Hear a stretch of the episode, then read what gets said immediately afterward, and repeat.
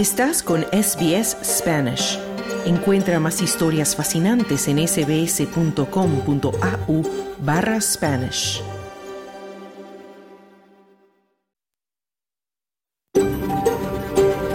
SBS, a world of difference. You're with SBS Spanish on mobile, online and on radio. Estás con SBS en español, en tu móvil, por internet, en tu radio.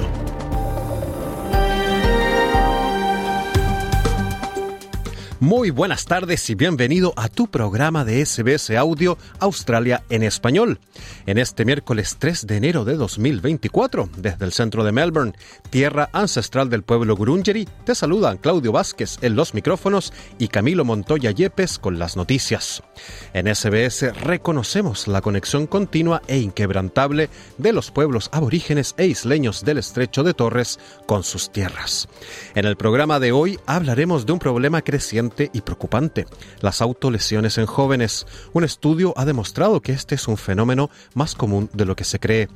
También hablaremos de las consecuencias negativas de la pandemia en la expectativa de vida saludable en las personas de Latinoamérica.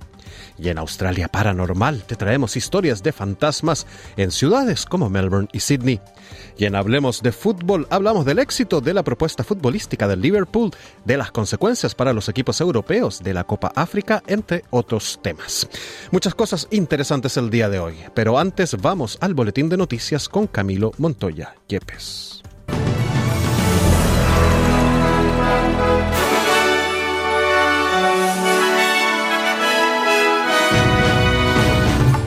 Doce australianos están entre las 379 personas que han logrado escapar de un avión en llamas en aeropuerto de Tokio. Despliegan fuerzas militares a zonas afectadas por tormentas e inundaciones en Queensland. La ONU califica de extremadamente preocupante el ataque israelí contra la capital del Líbano en el que muere el subcomandante de Hamas. Estos son los titulares de algunas de las principales noticias de este miércoles 3 de enero de 2024.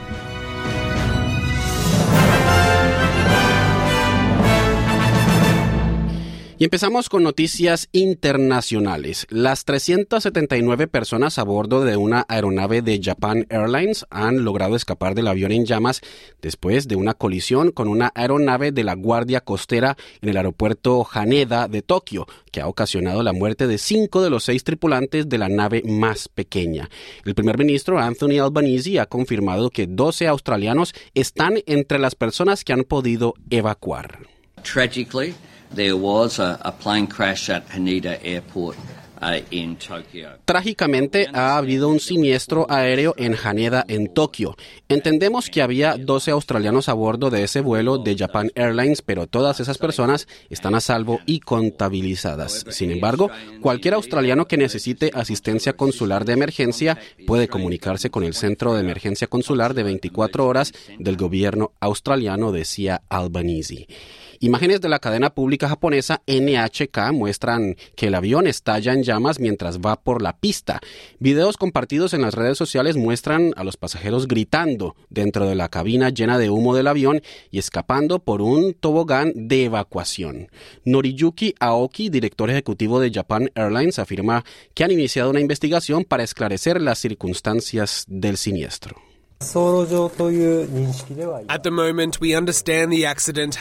En este momento tenemos entendido que el siniestro ocurrió en la pista. Estamos verificando si el centro de control del aeropuerto dio permiso para el aterrizaje y estamos investigando las comunicaciones que se intercambiaron porque podría, podrían haber tenido impacto en el, en el siniestro. No puedo decir más, pero estamos investigando, decía el director ejecutivo de la aerolínea.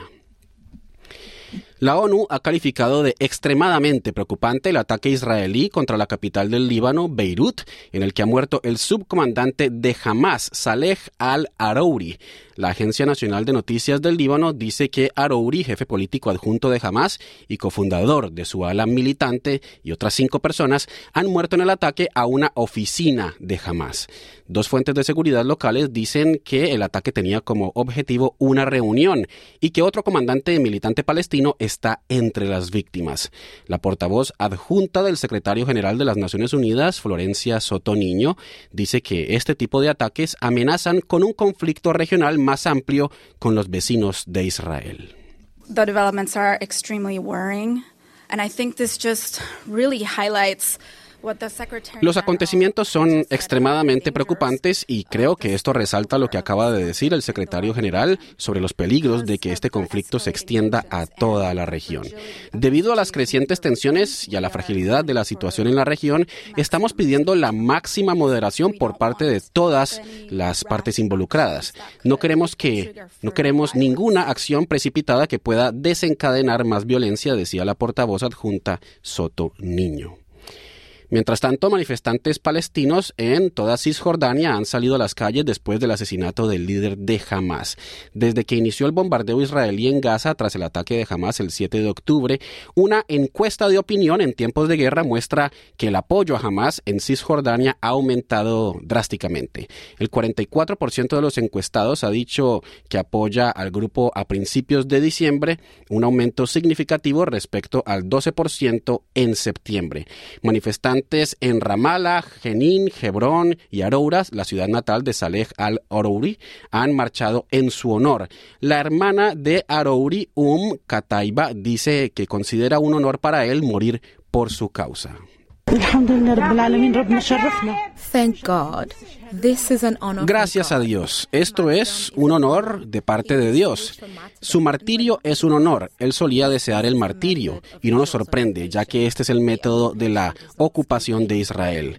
La ocupación no se salta ningún mal. ¿Es esta una sorpresa? No lo es. Es natural para la ocupación, pero gracias a Dios. Cada niño en Palestina es un líder y habrá líderes más fuertes y seguirán sus pasos, decía un El creciente desastre humanitario en la franja de Gaza sigue pasando factura a los civiles que han sufrido los bloqueos y bombardeos durante más de 12 semanas. El Programa Mundial de Alimentos de las Naciones Unidas estima que el 26% de los habitantes de Gaza, es decir, 576.600 personas, se enfrentan al hambre y existe el riesgo de que se produzca una hambruna en los próximos seis meses si la situación actual persiste. Un equipo de la Organización Mundial de la Salud también ha visitado un refugio administrativo por la ONU en Gaza para evaluar las necesidades médicas de la población local. La organización dice que la mayoría de las consultas son por enfermedades respiratorias, gastrointestinales y de la piel, pero muchos pacientes también tienen enfermedades como cáncer, enfermedades cardíacas, epilepsia y otros problemas de salud que necesitan un nivel de atención que no se puede brindar en la zona. Una persona desplazada en la ciudad sureña de Rafah dice que tener que cocinar usando fuego debido a la falta de combustible o de electricidad ha tenido impactos en su salud.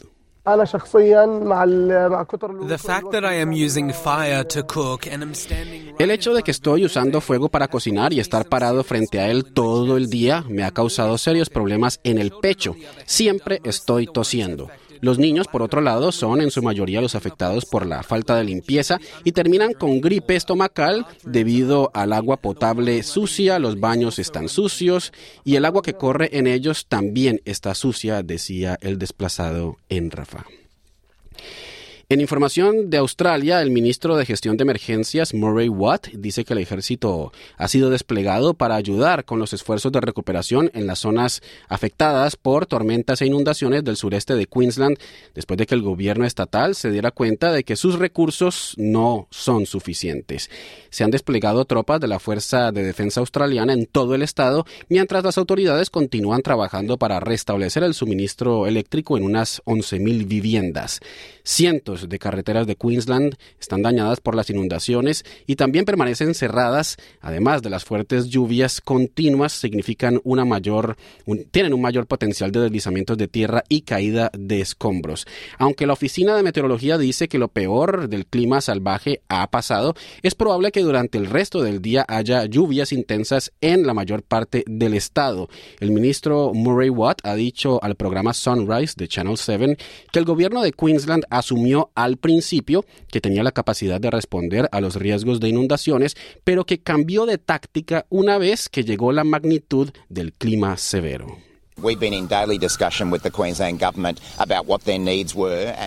Habíamos estado en conversaciones diarias con el gobierno de Queensland sobre cuáles eran sus necesidades y hasta que llegaron las fuertes lluvias, su opinión era que tenían suficientes recursos disponibles a través de sus propios recursos estatales y trayendo aquellos interestatales para poder hacer frente a la situación.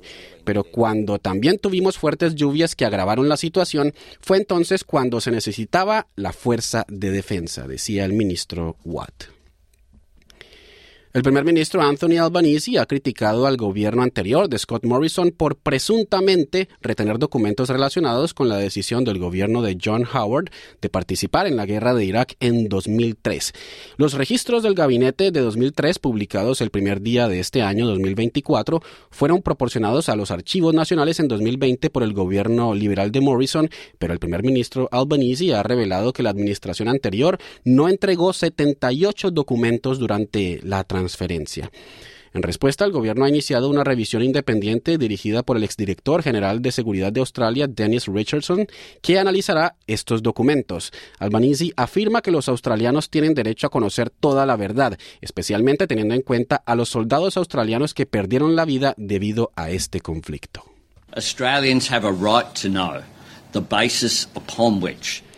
Los australianos tienen derecho a saber las bases sobre las cuales Australia fue a la guerra en Irak australianos perdieron la vida durante ese conflicto y sabemos que algunas de las razones declaradas para ir a la guerra no eran correctas en términos de las armas de destrucción masiva que supuestamente Irak tenía en ese momento, decía Albanese.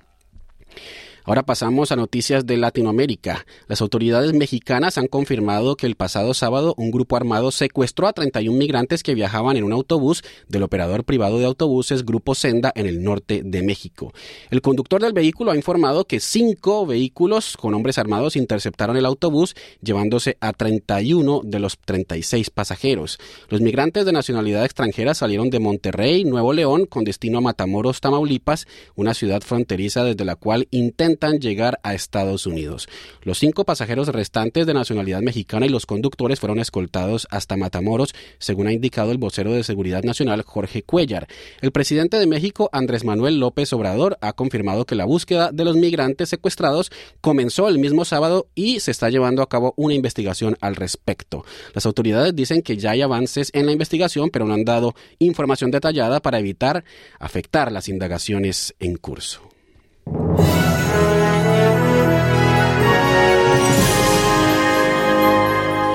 Y en el pronóstico del tiempo para hoy, Sydney tendrá una temperatura máxima de 29 grados y un cielo mayormente soleado. Melbourne, una temperatura máxima de 27 grados con lluvias y posible tormenta. Brisbane, una máxima de 30 grados con algunas lluvias. Perth, una temperatura máxima de 33 grados y un cielo soleado. Adelaide, una máxima de 27 grados con posibles lluvias. Hobart, una temperatura máxima de 24 grados con algunas lluvias. Canberra, una temperatura máxima de 29 grados con lluvias y posible tormenta. Y Darwin, una temperatura máxima de 35 grados con posibles lluvias y tormenta. Hasta aquí el boletín de noticias. Te invitamos a seguir en la sintonía de SBS Audio Australia en español. Mañana otro boletín a la una.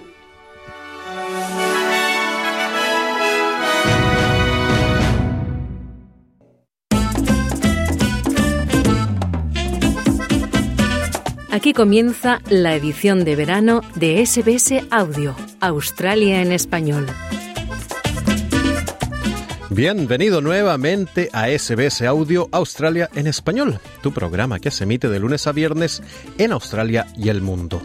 Te recuerdo que nos puedes seguir por la radio análoga y también digital, en la televisión, a través de nuestra página web y también en nuestra aplicación de teléfono o por las redes sociales. Tienes muchos modos de disfrutar los contenidos que realizamos con mucho cariño para ti. En este miércoles 3 de enero de 2024 te saludan los micrófonos Claudio Vázquez desde una lluviosa Melbourne. Muy feliz de compartir contigo este programa. Hoy en Australia en Español hablaremos sobre cómo la pandemia afectó la expectativa de vida saludable en los latinoamericanos. Y en Australia Paranormal te traemos historias de fantasmas aquí en ciudades como Melbourne y también Sydney.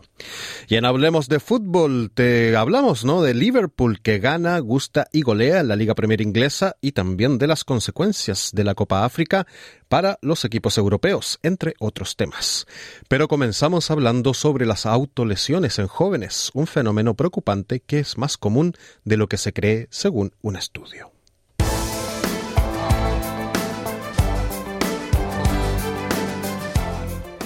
Una investigación hecha en Australia preguntó a los niños sobre sus pensamientos y comportamientos en relación con las autolesiones cuando tenían entre 14 y 15 años. Y luego se les preguntó dos años más tarde, cuando los mismos jóvenes ya tenían 16 y 17 años. En esas edades, el 30% de los jóvenes pensaron en autolesionarse y un 18% llegó incluso a hacerlo, según los hallazgos del estudio. Este es además un fenómeno más común en mujeres, con un 26% que dijo haber realizado actos de autolesión comparado con solo un 9% en los varones. Nuestra compañera Esther Lozano entrevistó a la doctora Pilar Río Seco López, una de las responsables de este estudio. Doctora Pilar Río Seco, investigadora del Instituto Australiano de Estudios Familiares, bienvenida a los micrófonos de Radio SBS. Muchas gracias. ¿Cuáles son las razones que habéis encontrado más comunes por las que estos jóvenes se autolesionan? En nuestro estudio en particular, no hicimos la pregunta de por qué eh, los, los, jóvenes están exhibiendo estos comportamientos, pero sabemos que hay múltiples razones por las que un joven se puede autolesionar en general, es para manejar o aliviar angustia emocional o un profundo dolor psicológico. Para algunos jóvenes tiene que ver con distraerse de un intenso dolor emocional y para otros jóvenes que se pueden sentir adormecidos o sienten que no, que no sienten nada, es el, la autolesión es una forma de sentir. Eh, en el fondo, una herramienta de afrontamiento, aunque mal adaptada, que puede brindar alivio temporal a esas intensas emociones negativas o sentimientos abrumadores. Mm.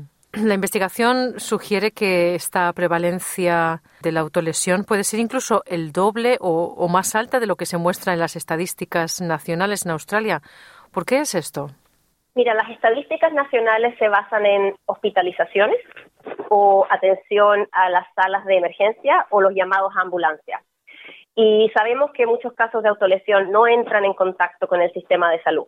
Por lo tanto, no están contados en estas estadísticas que se pueden presentar, las estadísticas nacionales que uno puede ver eh, por hospitalizaciones o llamados ambulancias. En el fondo es difícil obtener datos precisos de qué tan prevalentes estos pensamientos y comportamientos son en la población, porque las estadísticas nacionales se basan en los hospitales. Y por eso estos datos que tenemos nosotros son tan importantes, porque nos muestran que los datos que podemos ver basados en hospitales o salas de emergencia eh, probablemente no cubren la cantidad de casos en que jóvenes están autolesionando.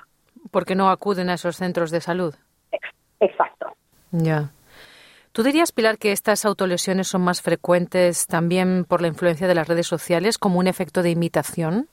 Hay estudios que muestran que la autolesión puede ser contagiosa, es decir, que adolescentes pueden adoptar estos comportamientos al observarlos en otras personas que conocen o en los medios de comunicación. Eh, nosotros no tocamos el tema de los medios sociales, pero hay algunos estudios que muestran una relación entre el uso excesivo de redes sociales y un elevado riesgo de depresión. Eh, y en nuestro estudio nosotros sí vimos que los síntomas elevados de depresión son un factor de riesgo para autolesión. Ahora, los mecanismos por los cuales el uso de redes sociales puede estar relacionado con la salud mental, eso está todavía en discusión en la literatura. Hmm. ¿Esto tú dirías que es algo más prevalente en esta generación, eh, más, más que las anteriores?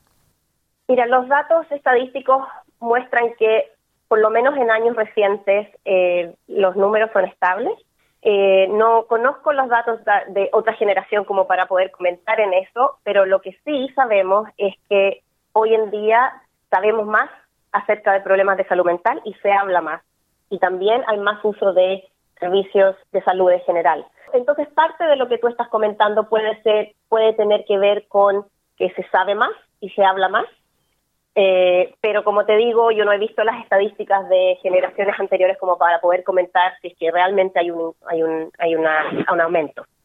En vuestro estudio, Pilar, también habéis detectado que mm, los adolescentes de origen migrante son menos propensos a estos actos de autolesión, están en menor riesgo. ¿Por qué dirías que es esto? Algunos de los elementos que pueden jugar un rol ahí tienen que ver con valores religiosos.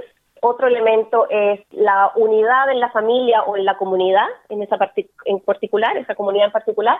Y también puede tener que ver con la resiliencia de las familias que han migrado y que han logrado establecerse en otro país pero esos son como en general ciertas características que podrían ser protectoras, en este particular estudio no sabemos específicamente cuál es el mecanismo que pone a estos jóvenes a un menor riesgo. Mm, y Pilar, desde la información que tú tienes y, lo que conoces de, esta realidad, ¿qué dirías tú que podrían hacer los padres para, bueno, monitorear que los hijos eh, no se estén autolesionando o evitar que esto les ocurra? En nuestro estudio encontramos que tener una relación cercana con al menos uno de los padres es un factor protector. Y eso también se ha mostrado en otros estudios de otros aspectos de salud mental en los adolescentes. Entonces es importante para los padres fortalecer la relación con el adolescente, que no es necesariamente fácil, ah, pero es algo que es un factor importante que protege la salud mental del adolescente. Lo otro que nosotros vimos es que la salud mental de los padres en la edad temprana del adolescente también está asociado con la autolesión más tarde en la adolescencia.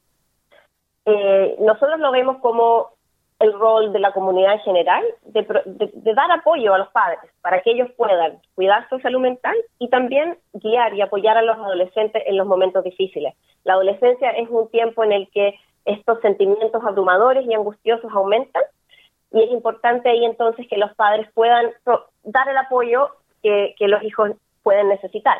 Ahora, los padres pueden no saber qué hacer y no saber por dónde empezar.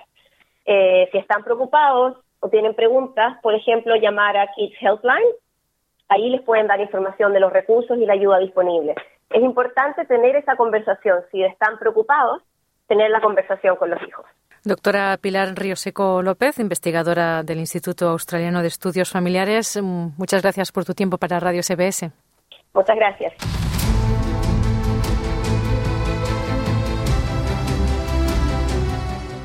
Las estimaciones y proyecciones de población realizadas por la Comisión Económica para América Latina, o CEPAL por sus siglas, indican que la pandemia supuso un descenso en la expectativa de vida saludable para las personas.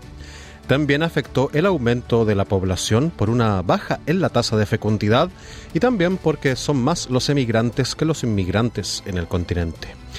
En este contexto, Chile, por ejemplo, aparece como el país con mayor expectativa de vida, con 78,9 años, según indica un ranking publicado en la plataforma Bloomberg Línea.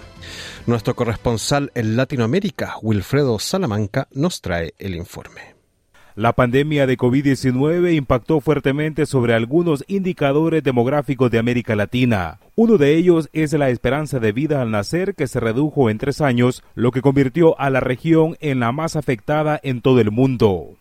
Mientras en 2019, antes de la pandemia, la esperanza de vida promedio para la región era de 75 años, en 2021, cuando la aplicación de las vacunas comenzaba a controlar la situación, la expectativa de vida bajó a un promedio de 72 años para los latinoamericanos. Por tanto, las estimaciones y proyecciones de población realizadas por la Comisión Económica para América Latina CEPAL indican que la pandemia supuso un descenso en la expectativa de vida saludable para las personas. Así lo confirmó el secretario ejecutivo de esta oficina de Naciones Unidas, José Manuel Salazar, quien pronostica una recuperación en la región. No obstante, por el impacto de la pandemia del COVID-19, la esperanza de vida experimentó un retroceso de 2.9 años en el 2021 respecto al 19. Para el futuro, se espera que la esperanza de vida vuelva a aumentar y llegue a 77.2 años en 2030 y a 80.6 años en 2050. En este contexto, Chile aparece como el país con la mayor expectativa de vida con 79 años, según el ranking publicado en la plataforma Bloomberg con datos de Naciones Unidas. Este valor destaca en Latinoamérica y el Caribe, donde la longevidad promedio es de 72 años, siendo las mujeres las que más años viven con 75 años en comparación con el promedio de los hombres que es de 68. Desde la Universidad de Chile, Alejandra Vides asegura que las mujeres que habitan en el sector oriente de Santiago pueden vivir hasta 18 años más que si viven en el sector poniente. Las condiciones sociales y socioeconómicas, por lo tanto, serían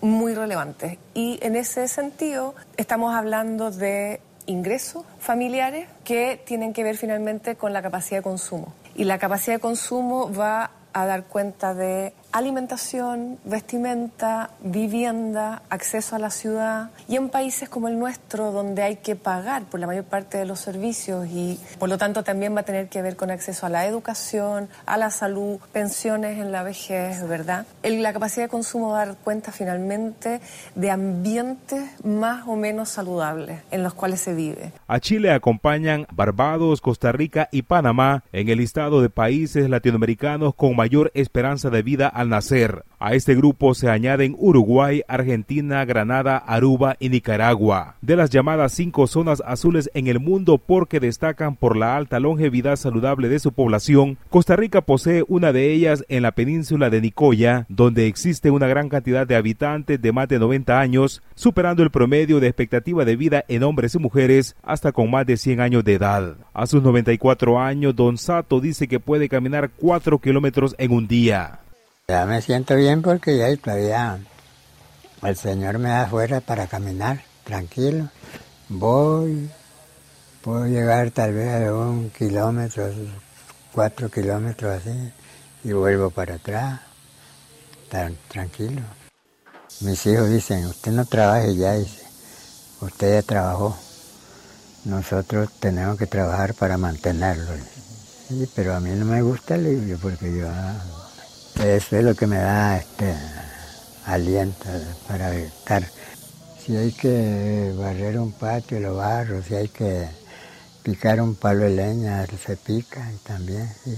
Por otro lado, los países latinoamericanos con menor esperanza de vida al nacer son Haití, Bolivia, Guyana y Guatemala. Mientras el mexicano Enrique de la Madrid, presidente del Centro para el Futuro de las Ciudades del Tecnológico de Monterrey, comenta que además de la pandemia, la esperanza de vida en México se redujo cuatro años con otros factores como la violencia. O sea, imagínate mm. que haber perdido cuatro años de esperanza de vida en el país, que yo creo que es una mezcla, nomás por echar números, entre los que murieron del COVID y también pone los 120 mil asesinados que llevamos en estos años. O sea, también un joven que hubiera llegado a 77, 78 años y se murió a los, 8, a los 18 o se murió a los 17, pues lo mataron. Además de los tres años en la reducción de esperanza de vida en América Latina debido a la pandemia, la CEPAL advierte que existe una baja en la tasa de fecundidad porque son más los emigrantes que los inmigrantes en la región advierte que la tendencia a largo plazo es que cada vez haya más personas mayores a 60 años y que este grupo etario superaría a los menores de 15 en el año 2047. Para SBS Audio informó Wilfredo Salamanca. Estás escuchando la edición de verano de SBS Audio Australia en español.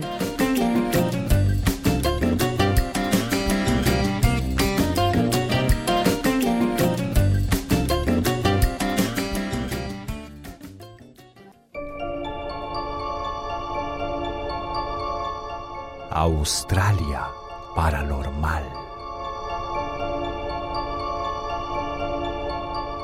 Bienvenidos nuevamente al quinto capítulo de este segmento de misterios y enigmas ocurridos en el vasto territorio de esta isla continente llamado Australia Paranormal. Junto al doctor Oscar Cárdenas conoceremos los casos sobrenaturales más emblemáticos que han sucedido en este país y los analizaremos desde un punto de vista científico y racional, pero sin cerrar la puerta al misterio. El día de hoy hablaremos nuevamente de fantasmas, espectros y almas perdidas. nos iremos a Sydney para narrarte la historia del ex hospital para enfermos mentales de Gladesville, el que estaría infestado de espectros dolientes que luego de vivir una vida llena de violencia no han podido abandonar este mundo para descansar en el más allá.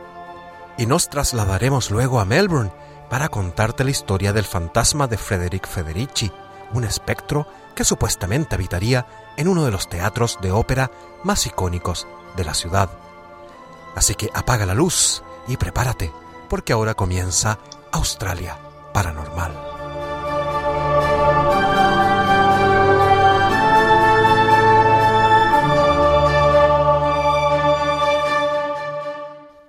Oscar Cárdenas, bienvenido nuevamente a este capítulo de Australia Paranormal y hoy volveremos a hablar de fantasmas y espectros, porque la verdad cuando hablamos del pueblo de Capunda, ¿no? Ese pueblo famoso por sus fantasmas y también del fantasma del capital Logan en Brisbane, nos llamó mucha gente diciéndonos que habláramos también de historias, ¿no? De espectros y fantasmas en Melbourne y en Sydney. Así que esta vez traeremos interesantes historias sobrenaturales y escalofriantes de Sydney y Melbourne y comenzaremos justamente con la ciudad de Nueva Gales del Sur en donde está el ex hospital para enfermos mentales de Gladesville. Oscar, ¿qué nos puedes contar de este escalofriante lugar? Hola Claudio, este lugar es como tú bien dices escalofriante y ahora está completamente abandonado tenemos que remontarnos a 1838, cuando se inaugura el primer hospital psiquiátrico en Sydney. En ese tiempo recibió el nombre de Asilo para Lunáticos en Tarban Creek y luego tendría el nombre que nosotros lo conocemos actualmente, que es Gladesville. Esta institución fue concebida para alojar solamente a 60 pacientes, era un lugar más eh, no muy grande, pero con el tiempo ya a los cinco años fue completado con más de 150 pacientes. Pacientes que siempre fueron, según todos los registros, abusados y retenidos durante horas en lugares no apropiados para el tema. Y eso quizás empieza a construir este mito y esta leyenda a través de este lugar. Por ejemplo, se narran historias terribles, por ejemplo, de tratamiento a un paciente donde le colocan electricidad en su cabeza hasta llegar a quemársela completamente. Muchos psíquicos han recorrido el lugar y han sentido energías, incluso han recibido historias. Por ejemplo, se cuenta que una de las pacientes del lugar fue abusada sexualmente durante mucho tiempo por los internos y por el personal del lugar la trataron de forma muy violenta hasta provocarle incluso la muerte. Pero no solo estamos hablando de abusos hacia los pacientes, mucho de la gente que trabajaba en el lugar también sufrieron ataques de los mismos pacientes. Por ejemplo, golpes, a uno le rompieron incluso el cráneo con un fierro, y esto se extendió durante años y años. Lo que sucedía finalmente es que mucha de la gente que estaba ahí no recibía el trato adecuado, pero también se estigmatizaba a quienes estaban ahí y a las familias también. Entonces las familias no iban al lugar a visitar a estos pacientes precisamente por la imagen que se proyectaría de tener a alguien con problemas mentales en la familia. Entonces, estos pacientes a medida que morían, se los iba enterrando en el mismo lugar, en fosas comunes. Se llegó a tener, y ese es el registro que hay, registro oficial, 1.200 pacientes enterrados en el lugar. Años después, ya cuando se cierra este lugar, que se cierra en el año 1997, y todo el, lo que es tratamiento psiquiátrico pasa al Hospital Macquarie, se llegó a hacer un registro y lograr encontrar que la identidad de 923 pacientes, pero 300 de ellos aún no se sabe su destino, su familia, ni nada similar. Son precisamente estos 300 pacientes los que habitan y pululan el lugar en forma de fantasmas. Es un lugar absolutamente abandonado y que, como yo te mencionaba, según mediums y gente que está relacionada con el tema de lo paranormal, ha detectado presencia de ellos.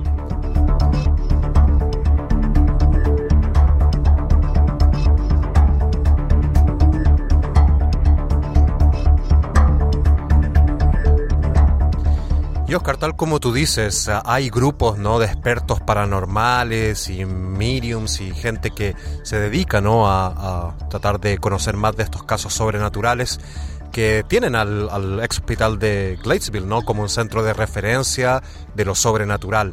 Sin embargo, ¿existen pruebas fehacientes y refutables que puedan dar cuenta de una existencia verdadera de espectros o fantasmas? ¿O más bien estamos hablando de sugestión y quizás también otros estímulos ¿no? que se confunden con presencia paranormal? Excelente punto. La verdad, evidencia concreta nuevamente no hay. Solamente encontramos algunas fotografías donde uno puede presuponer que ve algo o imaginar que uno ve algo y lo otro es sugestión. Se organizan tours también en busca de fantasmas con estas eh, susodichas mediums, las cuales obviamente cuentan una historia de que reciben energías, de que sienten lugares, de que sienten presencias, pero uno no ve nada, ni tampoco hay ninguna prueba fehaciente.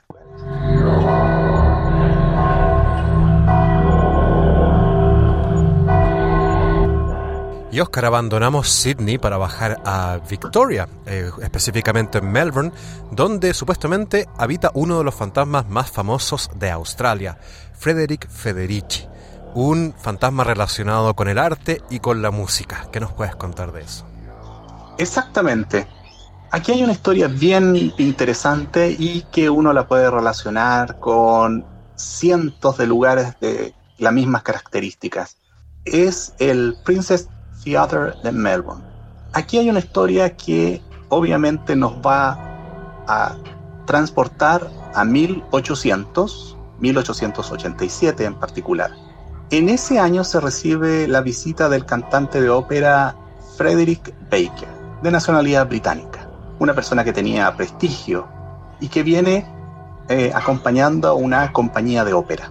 Y en la ópera que se va a estrenar ese año en Melbourne con Frederick Baker, conocido como Federici, es el Fausto de Gounod, la versión francesa de la leyenda del folclore alemán. Y Federici va a interpretar el papel de Mefistófeles, que es un demonio que establece un pacto precisamente con Fausto.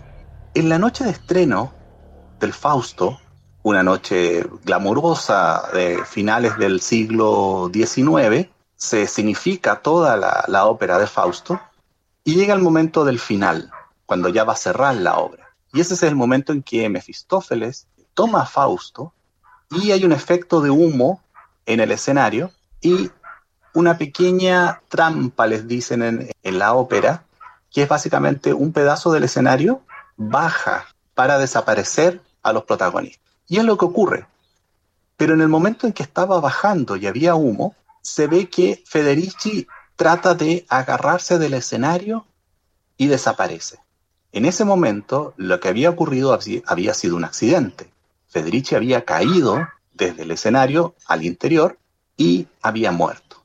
La gente del teatro no se percató del tema y pensó que la obra terminaba y cada uno se fue a su casa. Al día siguiente, por el diario se enteran de que el cantante de ópera había fallecido por un infarto. Es decir, cuando estaba actuando y cerrando la obra, le había dado este ataque cardíaco y había muerto. Esto causó gran revuelo, un revuelo mediático de la época, se hizo el, el funeral, que no estuvo exento de ciertos elementos extraños, pero aquí es donde comienza la leyenda. Se dice de que días después el fantasma de Federici recorría el teatro. Mucha gente que trabajaba en el lugar, cantantes, actores de teatro, decían recibir de repente roces, como si alguien corriera a través del pasillo y los tocase. Y algunos dicen de haber visto la figura de Federici, vestido como Mefistófeles, caminando o desapareciendo detrás de algunas cortinas. Años después, mucha gente atestiguaba de que el personaje efectivamente aparecía durante la primera función de cada obra.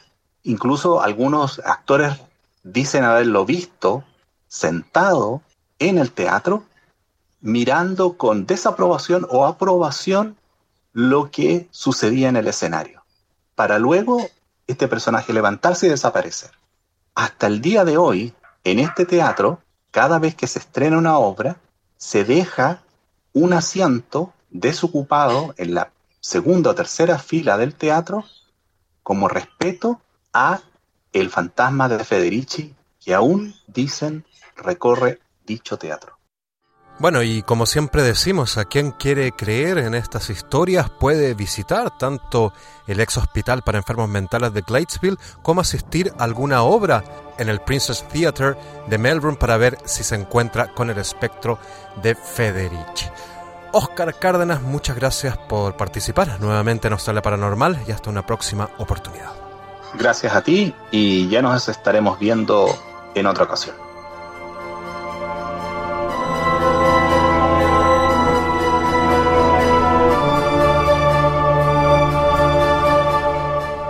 Ahí teníamos otra de las escalofriantes historias de Australia paranormal.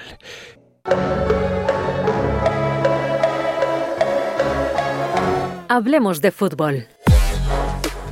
Comenzamos nuestro segmento Hablemos de fútbol con nuestro experto en el balompié mundial, Sergio Levinsky. ¿Cómo estás, Sergio? ¿Qué tal? Un abrazo, Claudio. ¿Cómo estás? Feliz año. Feliz año, Sergio. Todo muy bien por aquí. Y bueno, algunos que están también muy felices son los hinchas del Liverpool, que es el primer tema que vamos a tocar, porque el equipo no solo está de puntero en la Premier, sino que golea, juega bien, da espectáculo, Sergio. Sí, sí, efectivamente, Claudio. Realmente ha vuelto a ser aquel Liverpool que admirábamos tanto en, 2018, 2019, en esa oportunidad que ganó la Champions en Madrid frente al Tottenham, eh, un equipo que era una máquina de jugar al fútbol, que no tenía mitad de la cancha y se ha definido inclusive al equipo de Jürgen Klopp, al alemán Jürgen Klopp, que es prácticamente como un equipo de autor, ¿no? y que casi no tiene mitad de la cancha, es algo rarísimo. Klopp eh, implementó un sistema que no es común en el fútbol actual, que es un sistema en el que el medio campo no existe, ¿no? Eh, en una época en la que la mayoría de los equipos colocan cuatro volantes, hasta cinco volantes en algunos casos, bueno, el Liverpool es prácticamente a mitad de cancha un lugar de tránsito, es pasar para ir directamente al ataque con muchísimos jugadores y volver rápidamente a defender. Bueno, ahora, después de mucho tiempo y con muchos cambios de jugadores, porque claro, el, tiempo pasa y muchos se han ido, bueno, a partir de los que se han quedado, que son pocos, prácticamente el arquero, el brasileño Alison Becker, la defensa, y luego solamente Mohamed Salah, el egipcio que ahora luego comentaremos que se va a la Copa África, todos los demás son jugadores nuevos, la mitad de la cancha completamente nueva, volantes que son, como dijimos, de ida y vuelta, el argentino McAllister, el húngaro Soboslai, y después eh, arriba el uruguayo Dario Núñez y el colombiano Luis Díaz, ¿no? Así que un equipo completamente diferente, pero que después de varios meses de trabajo, después de mucho tiempo, inclusive de haber sacrificado algunos torneos, el Liverpool se encuentra ahora líder en la Premier League con tres puntos de ventaja sobre el segundo al comenzar la segunda rueda, es decir, ahora viene la etapa definitiva. Bueno, un Liverpool realmente eh, animador de ese torneo, que bueno, todo indica que con el Manchester City el Arsenal será un pulso a ver quién gana la liga eh, esta vez, ¿no? Y se le puede quitar la cuarta liga consecutiva al Manchester City que viene dominando absolutamente el fútbol inglés y el fútbol europeo. Sí, tal como tú también dices, ahora el Liverpool jugando a este fútbol de transiciones muy rápidas y se habla de un rumor también, Sergio, de que quizá finalmente Kylian Mbappé no vaya al Real Madrid, sino que el Liverpool, ¿tú crees que encajaría en este juego, en este estilo de transiciones de Jürgen Klopp? Sí, sí, sí, efectivamente, yo creo que sí que encajaría y creo que Klopp va bien direccionado porque Mbappé sería un jugador extraordinario para el tipo de juego de Liverpool, ¿no? que es un juego que ocupa muy bien los extremos que ocupa muy bien el, centro de ataque, eh, que es muy bien acompañado por los volantes. Claro, Mbappé tendría mucha compañía, muchos jugadores que lo podrían abastecer, y bueno, con Salah del lado derecho y con Mbappé del lado izquierdo sería realmente eh, extraordinario, ¿no? no digo un equipo inexpugnable, pero un equipo realmente difícil de vencer. Así que sí, sí, yo lo creo, y además es posible un pase de Mbappé a Liverpool, porque después de tanto desgaste que con el Real Madrid, no todos lo quieren a Mbappé en el Real Madrid. Hay un sector que sí, hay otro que está dispuesto a perdonarlo después de aquella vez que Mbappé dijo eh, que iba al Real Madrid y en el último momento se dio vuelta y dijo que quería continuar en el PSG a partir aparentemente de un llamado del presidente Macron, pero ahora sí que queda libre definitivamente el 30 de junio Mbappé y está entre el Real Madrid y ahora apareció el Liverpool como tú bien dices Claudio eh, compitiendo por este pase y como el jugador es libre se puede arreglar por menos dinero así que bueno, a lo mejor sí que Liverpool puede contratar a Mbappé. Bueno, sería un equipazo ese del Liverpool que obviamente podría ya, bueno, equiparar también el poder del Manchester City. Y Sergio, tú ya lo habías mencionado, los jugadores que se van, ¿no? A la Copa África, mencionaste a Mohamed Salah del Liverpool, también está Osimhen, ¿no? Del Napoli y otras grandes estrellas que se perderán una parte de la temporada europea por ir a jugar con sus selecciones. Sí, así es, Claudio. Bueno, esto es algo que se discute mucho en Europa porque cada dos años llega eh, esta situación de la Copa África a principios de año, de cual cada dos años esta vez será del 13 de enero al 11 de febrero en Costa de Marfil, y claro, estamos hablando, Claudio, de 226 futbolistas de las principales ligas europeas que se van, que se van y dejan a sus equipos con menos jugadores, con menos chance, con menos riqueza de fútbol, en algunos casos con aportes fundamentales, eh, en otros casos goleadores implacables, y se van, se van de repente. Mm. Klopp decía el otro día, ¿no? Esto que hablamos de Liverpool, bueno, alcanzamos una eh, sensacional actuación frente a Newcastle en el último partido 4-2 y ahora que estamos en el mejor momento, Salah se va con la selección de Egipto a la Copa África, ¿no? Mm. Bueno, esto es realmente algo que se discute mucho y bueno, efectivamente estamos hablando de una cantidad de equipos increíbles que se pierden jugadores, pero hay uno, que es el Metz de Francia, eh, Claudio, que pierde 11 jugadores.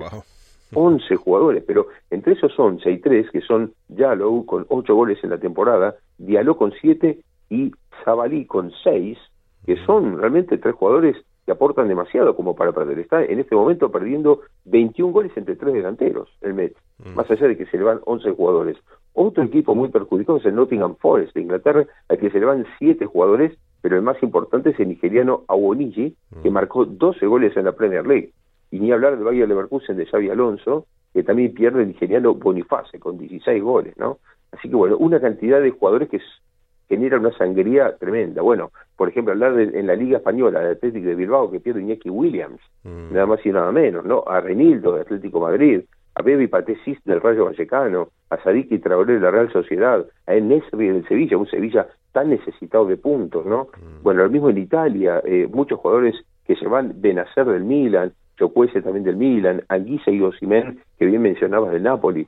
Realmente es tremendo, ¿no? Y bueno, por supuesto el símbolo quizá máximo es Mohamed Salah, ¿no? El jugador que dijimos recién, uno de los grandes, que acaba de marcar 151 goles, el gol número 151 de la Premier League para Liverpool, ¿no? Y está en ese momento, en ese pico, y se va a la Copa África. Sí, tal como tú mencionabas, siempre genera polémica y hay muchos equipos que lo piensan dos veces, ¿no? Antes de contratar a jugadores africanos, sabiendo que los van a perder por un, tiempo importante y justamente en la mitad de, la, de las ligas. Así que es algo que, bueno, lamentable para las ligas europeas, pero seguramente una Copa África también llena de grandes jugadores, de las cuales obviamente también estaremos hablando aquí en Hablemos de Fútbol. Y Sergio, termina en Italia porque, bueno, hay, hay una polémica por el fin de la ley Crescita o ley Beckham, que también le llaman en Italia, que podría perjudicar a muchos equipos italianos que ya no podrán, digamos, competir en los salarios, en los pagos, ¿no? A estrellas europeas para que jueguen en su liga. Sí, así es, así es, Claudio. De hecho, eh, ya hay algunos que decretan el fin de la competitividad del fútbol italiano como lo conocemos. Es decir, que a partir de esta temporada, la próxima, cuando se abra el nuevo libro de pases, la temporada 24-25, seguramente ya no podrá competir como antes.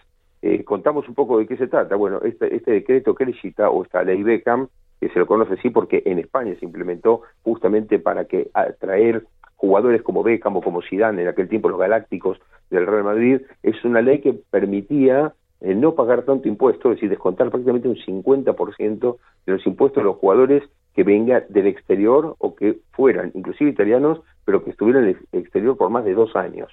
O sea que, claro, con esto lo que se generaba era que muchos clubes inclusive preferían contratar extranjeros a jugadores italianos porque pagaban mucho menos, ¿no? Mm. Por ejemplo, Lautaro Martínez, un jugador argentino que hace ya años que está en el Inter, por llevar tantos años en Italia, paga mucho más impuestos por año que un jugador que viene de fuera. Entonces, claro, eh, lo que ha pasado ahora es que el gobierno de Meloni y Salvini ha determinado que esto iba en contra del propio fútbol italiano y de las canteras, de las divisiones inferiores de Italia, y por lo tanto suprimieron a partir del primero de enero este decreto Crescita o esta ley Beckham. Así que a partir de ahora todo futbolista que venga tendrá que pagar el total del porcentaje, es decir, no habrá ningún tipo de descuento como había anteriormente. Así que la situación se va a poner mucho más complicada, ¿no? Eh, estamos hablando de, bueno, por ejemplo, el CEO del Mira dijo, eh, sin, decreto, eh, sin este decreto crédito será directamente la destrucción del fútbol italiano y con esto coincidió también el CEO del Inter. O sea que realmente la, la, cuestión está realmente muy muy dura, pero el gobierno dice que bueno no no se puede y que inclusive la asociación de futbolistas italianos también está a favor del gobierno. Está diciendo que está a favor de quitar este decreto necesita para apoyar un poco más al fútbol italiano. Así que es una polémica muy dura que vamos a ver cómo termina, pero bueno, todo indica que al fútbol italiano se le termina esta posibilidad de contratar a jugadores que eh, hay que recordar que todo comenzó con Cristiano Ronaldo, ¿no? En la temporada que llegó a la Juventus procedente de Real Madrid. Claro, como pagaba la mitad la Juventus por, por los impuestos, por ser Cristiano un jugador extranjero, entonces le convenía muchísimo y claro, la liga creció mucho a partir de allí.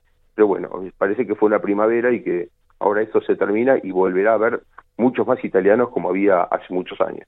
Sí, justamente un tema complejo porque tal como tú estás contando, también obviamente cada vez se le hace más difícil al fútbol italiano competir, por ejemplo, con la Premier de Inglaterra o ahora con Arabia Saudita, pero también hay mucha gente que se queja de que los equipos italianos ya no tienen, digamos, italianos de procedencia, ¿no? De, de origen y que, claro, hay mucho extranjero. Vamos a ver qué sucede porque esto está recién comenzando y veamos cómo se mueve ahí la política y el fútbol. Sergio Levinsky, muchísimas gracias por este completo informe futbolístico. Por favor, un abrazo y muchísimas gracias, Claudio. Hasta la próxima. Y con ese informe futbolístico hemos llegado al final de nuestro programa de este miércoles 3 de enero de 2024. Espero que hayas disfrutado del programa de SBS Audio Australia en Español. Mañana a la una estaremos nuevamente contigo. Muy buenas tardes. Dale un like, comparte, comenta. Sigue a SBS Spanish en Facebook.